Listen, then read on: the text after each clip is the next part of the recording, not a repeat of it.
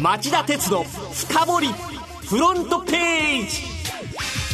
皆さんこんにちは。番組アンカー経済ジャーナリスト町田鉄です。皆さんこんにちは。番組アシスタントキャスターの津田まりなです、えー、NTT ドコモが水曜重さおよそ 47g で名刺入れにも入る世界最薄最軽量のカード型携帯電話を来月下旬に発売すると発表しましたこの携帯電話の画面は白黒なんですが、ええ、ショートメッセージサービスのほかインターネット閲覧ソフトも搭載し、はい、ドコモはスマホと合わせて持つ2代目需要を期待しているようです。はい、あのパッと見ちょっとスマホの小型版みたいに見えたんですけど、これはスマホではないんですか？はい、え、あのドコモは基本料などの料金面で従来のガラケーと位置づけているようです。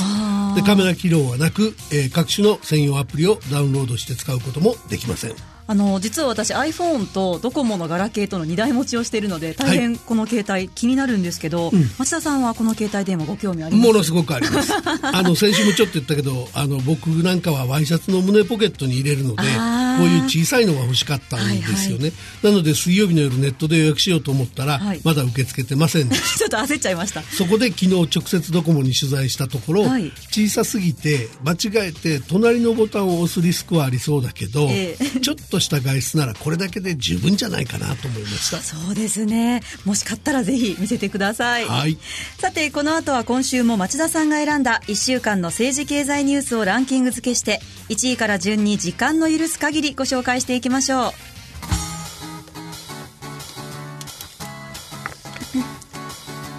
町田鉄の深掘りフロントページ。まずは今週1位のニュースです。Google が EU の制裁に対応してアプリを有料化。Facebook は2900万人の情報流出でも日本人被害の詳細開示を拒否。Google は火曜、ヨーロッパでスマホを販売する端末メーカーに対してメールや地図などアプリの無料提供をやめ有料化すると発表しました EU= ヨーロッパ連合が今年7月 OS と自社アプリの抱き合わせ搭載を強制していたと指摘し是正を求めていたことに対応した措置です。一方フェイスブックについてはこの春イギリスのコンサルティング会社を通じて最大8700万人分の情報流出が発覚したのに続き9月下旬に新たに2900万人分の個人情報の流出問題が露呈。菅官房長官が日本人利用者の情報が含まれる可能性があるとフェイスブック社から報告を受けたと言及しました。さあまずはグーグルなんですが、はい、アプリがそもそも無料で提供されてたからくりって何だったんですか？からくりっていうか、まあ、収益構造的に言うとですね、はい、その、グーグルが無料でアプリを提供してきたのは、検索などのサービス経由で集めたデータを使う広告で収入を確保できてたからですよね。はい、で、グーグルの携帯用 OS、Android は世界のスマホで88%のシェアを持ってます。はい、で、EU はそのシェアを生かして検索などのアプリを拡散して競争を歪め、グーグルが消費者の利益を損ねて、損ねているっていう問題視してたわけですね。はい、で、まあ GAFA と呼ばれるプラットフォーマーのビジネスモデルが Google 以外も含めて大きな節目を迎えた格好と言えるんじゃないでしょうか。なるほど。で、一方の Facebook 問題なんですが、はい、これは町田さんどうお考えでしょう？あの、Facebook は水曜日に日本の記者を集めて電話会見したんですけど、はい、そこで登場したプライバシー部門の副責任者は詳細について調査中とか、はい、国ごとの情報流出人数は把握していないとか、その誠実さの感じられない回答を連発したらしいですね。はい、で、まあ、個人的な話ですけど、えー、僕なんかやっぱり今年春の情報漏洩騒ぎを受けて、うん、可能な限り Facebook に情報を渡さない設定に改めていて、えー、で、サイトへのアクセスも最小限にしてんですけど、はい、まあ、その程度のささやかな自己防衛策じゃ足りなくて、これ以上信頼が揺らぐようなら、アカウント削除もやんなきゃしょうがないかなと思っています。なるほど。続いて第2位のニュースは KYB 免震装置の検査データ改ざんすでに病院など986件に設置油圧機器メーカーの KYB は火曜建物の免震制震装置で性能検査記録データを改ざんしていたと発表しました検査データを改ざんした装置は調査中のものを含め986件の物件に設置されているということです。松町田さん、このニュースどうお考えでしょうか？あの、KYB っていう会社なんですけどね、はい、主力のショック株相場で世界3位のシェアを持ってるんですよ。で、トヨタ自動車なんかにも納入してる。はい、そういう会社ですから、これ改めて日本のものづくりへの信頼が、えー、揺らいでると言わざるを得ないんじゃないですかね。はい、で、ちなみにその先ほどですね、KYB は所有者などからの、えー、あの、了解が得られた、えー、物件名約70件を公表したそうです。はい、霞が関の財務省のビルなんかが入ってるそうです。はい、続いて3位のニュースは。消費者ステルス値上げには買い控えで自己防衛。全国のスーパーなど1500店以上のポス販売時点情報管理データを集計する日経ポス情報によりますと表向きは値上げをせずに価格を据え置いたまま容量を減らす見えない値上げいわゆるステルス値上げに対し消費者が買い控えという形で自衛策を講じている実態が浮かび上がりました。増田さんこれね、はい、前から思ってたんですけど、はい、お菓子とか、はいなんか前よりちっちゃくなってたり、容量減ってないかっていうこと結構あったんですよ。あるんだ。ありますよ。はい、で、今回発表された日経ポス情報、これはどんな内容なんですか？これはですね、3月以降に実質値上げを発表した主要食品のうち、はい、販売数量の多い10品目について、来店客1000人あたりの売高、売上高を調べてみたと。はい、すると、7品目は値上げ後の販売額が前年同期比でマイナスだったっていうんですね。はい、で、7品目のうち落ち込みが特に目立ったのは雪印メグミルクのチーズ、はいえー、5月に北海道100とろけるチーズクッキング用など3品目を内容量 140g から 120g に減らすステルス値上げをしたところ、はい、5月から9月の販売額が前年同期比で11%から24%減ったそうです。はい、それでは4位のニュースはこれです。原発事故防止難しかった。東電元副社長が元部下の証言を否定。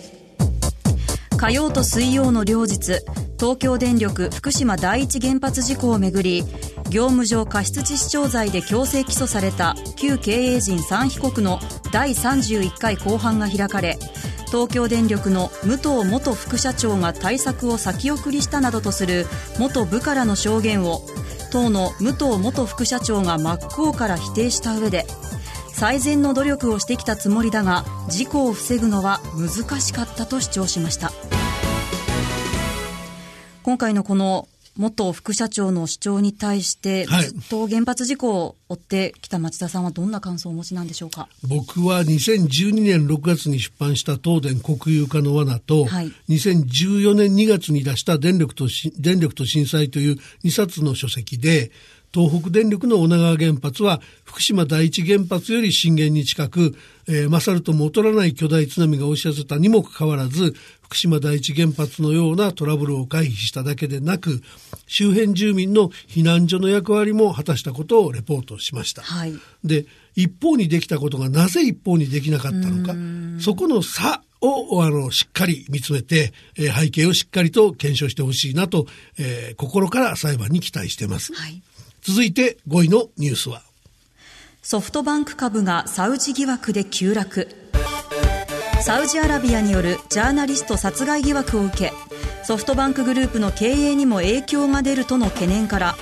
月曜の東京株式市場でソフトバンクグループの株が一時前の週末に比べ8%安の9164円まで下落しました。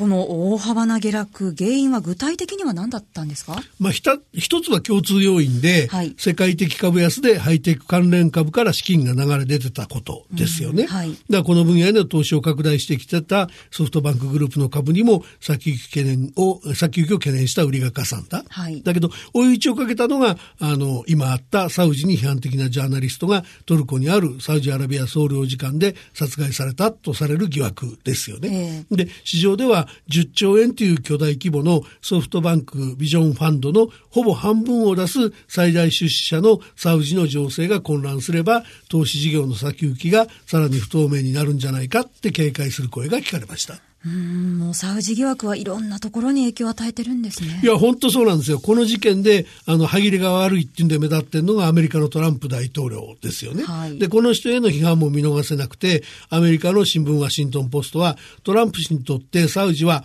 政治的な同盟国であるだけでなく、彼の経済基盤だったホテルビジネスの大口顧客だったために、一連の対応に利益相反が生じている可能性があるっていう批判を掲載しました。はいまずは1位から5位までのニュースでした。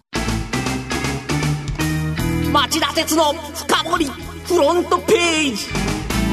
第6位のニュースはこれです。安倍総理が消費増税の断行を表明。その影響緩和へ政策総動員を指示。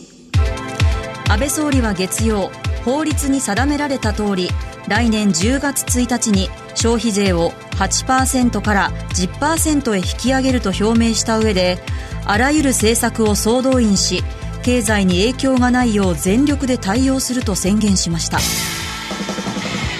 さあ町田さん、はい、このニュースどんなご意見をお持ちでしょうか？この問題ね、はい、あのメディアの側にまた安倍さん延期するんじゃないかって期待する向きが多いんですよね。はい。で、その僕も週刊誌から依頼があったので、そういう趣旨のコメントはできませんとお断りして、あの、結局別のコメントをしました。はい。で、要するにですね、野放図にばらまいてしまっては、はい。何のために消費増税をするのか、わからない事態になるんじゃないですかってことですよね。とそうですよね。はい。それでは7位のニュースはこれです。日米貿易協定1月にも本格交渉を開始。9月にニューヨークで開いた日米首脳会談で交渉の開始が決まった。TA 日米貿易協定についてトランプ政権が火曜アメリカの国内法の規定に基づく議会通知手続きを完了し早ければ来年1月から2国間交渉が始まる見通しとなりました。あの、日本政府はこの二国間貿易協定を TAG、日米物品貿易協定と呼んでるんですが、はい、このニュースでは TA とご紹介しました。どっちが正しいんでしょう、はい私は TA が正しいと思います。というかですね、これ、はいはい、政府ずるやってて、あの、以前にこの番組は夜の深掘りでもご紹介しましたけども、はい、あの、この訳語自体が明らかにその意図的で、えー、恣意的だと言わざるを得ない。はい、その正式名称はですね、その英語のその部分ちょっと長いけど読みますとね、はい、For United States Japan Trade Agreement on Goods as well as on other key areas including services that can produce early achievements ってなってるんですよ。あ、じゃあ、グッズが抜けて TA になったってことですかそうなんです。で、グッズだけ取り出すのは変だと。後ろに as well as on other key areas including services とか、あるいはその他に、あの、はいはい、 early achievement が期待できる部分とか、いうことを書いてますからね。はい、だから、これ本当に訳すとすれば、アメリカ大使館が訳してる訳があるんですけど、ええ、それは早期に成果が生じる可能性のある物品、またはサービスを含む、その他重要分野における日米両国のための貿易協定と訳すべきで、要するにグッズしかやらないから、はい、その農産品やらないとかサービスやらないとか 言ってごまかすために、政府がこんなこと言ってるので、その政府の機弁は認めてはいけないと思うので、えー、入れるんなら全部だけど、長ったらしくて略語にならないから略語は TA、日米貿易協定と、これでいきたいなと、この番組は思ってます。はい。その TA なんですけど、町田さんは今後どのようにご覧になりますか？あの、相当厳しくなりそうですよ。あの、バーディーさんという農務長官が、今月の4日に、日本が EU と結んだ EPA、経済連携協定や TPP を上回る市場開放を求める。いう考えを表明しましたし、はい、えー、アメリカのムニューシンさんという財務長官は、今月13日、為替条項の設置を求める考えを表明して、はい、それに対してその茂木経済財政再生担当大臣は、為替のかも、かの字もないっつって、その共同声明を持ち出して、否定的な認識示したんですけども、えー、だけど、正式名称さっき申し上げたような話でしょ、はい、だから、その、早期に成果が出るようなもの全部って言ってるわけで、うん、その茂木さんの発言はむしろ詭弁に近く、部が悪そう、悪そうですよね。はい、とにかくその、アメリカにさっさと情報をしときながらですよ、うん、日本語への翻訳を歪めて国民を欺くようなこういう姑息な山はやめてほしいなと、はい、それはもう政府のやるべきやり方じゃないなと僕は思います。はい、それでは8位のニュースは？野村ホールディングス、金融危機の負の遺産とやっと決別、アメリカ司法省と和解。野村ホールディングスは火曜、リーマンショックの原因となった住宅ローン担保証券の不正販売をめぐり、アメリカの司法省と和解したと発表しました。あの、司法省が問題にしてたのはですね、はい、野村のアメリカ子会社が2006年から2007年にかけて投資家に販売した住宅ローン担保証券なんです。はい、で、資産価値の評価手続きに問題が、問題があったとしてきました。えー、で、これ同じ問題でね、欧米の有名機関はもうさっさと和解しているので、野村だけが長期化してしまった裁判をこれ以上もう長引かせたくないっていうのが野村の本音だったと見られています。はい、それでは9位のニュースは？嗜好品の大麻をカナダが解禁。カナダは水曜嗜好品としての大麻の所持と使用を合法化しましたカナダではこれまで大麻を医療用に限って解禁していましたが密売組織を通じて娯楽用も広く流通してしまったためあえて合法化することによって密売をなくし未成年者が大麻を入手することを規制することにしたということです。国家として大麻の使用を合法合法化するっていうのは、はい、南米ウルグアイに続いて2カ国目で、はい、えー、G7 主要7カ国では初めてだそうです。はい、それでは10位のニュースはこれです。アメリカの財政赤字が6年ぶりの高水準。アメリカの財務省は月曜、2018会計年度の財政収支の赤字が前の年度に比べ17%増加の7790億ドル、およそ87兆円だったと発表しました。2017年末に成立したトランプ大型減税によって法人税収が落ち込んだことが主な原因だとみられています。アメリカの巨額の財政赤字っていうのは直近利の上昇と新興国からアメリカへの資金大移動の引き金になりかねず、はい、新興国の通貨安、通貨危機に直結しかねません。はい、で、さらにいずれ直近利の上昇ピッチが早まりすぎて、アメリカ経済の減速を招くリスクもあります。はい11月に迫った中間選挙を睨んで、昨年末に大型減税を断行したトランプ再選戦略の付けが露呈し始めた格好ですよね。はい。わかりました。さあ、今週も10位までご紹介できましたが、この後夜11時からは町田鉄の深掘りをお送りします。今夜はどんなお話でしょうか？えー、今夜は小売の老舗、アメリカのシアーズが破産法適用を申請。黄金期支えたカタログ販売にあぐら。アマゾンらネット通販に敗れると題してお送りしたいと思ってます。はい。それでは今晩11時から放送の町田鉄の今日の深掘りで再びお耳にかかりましょう。それでは、さようなら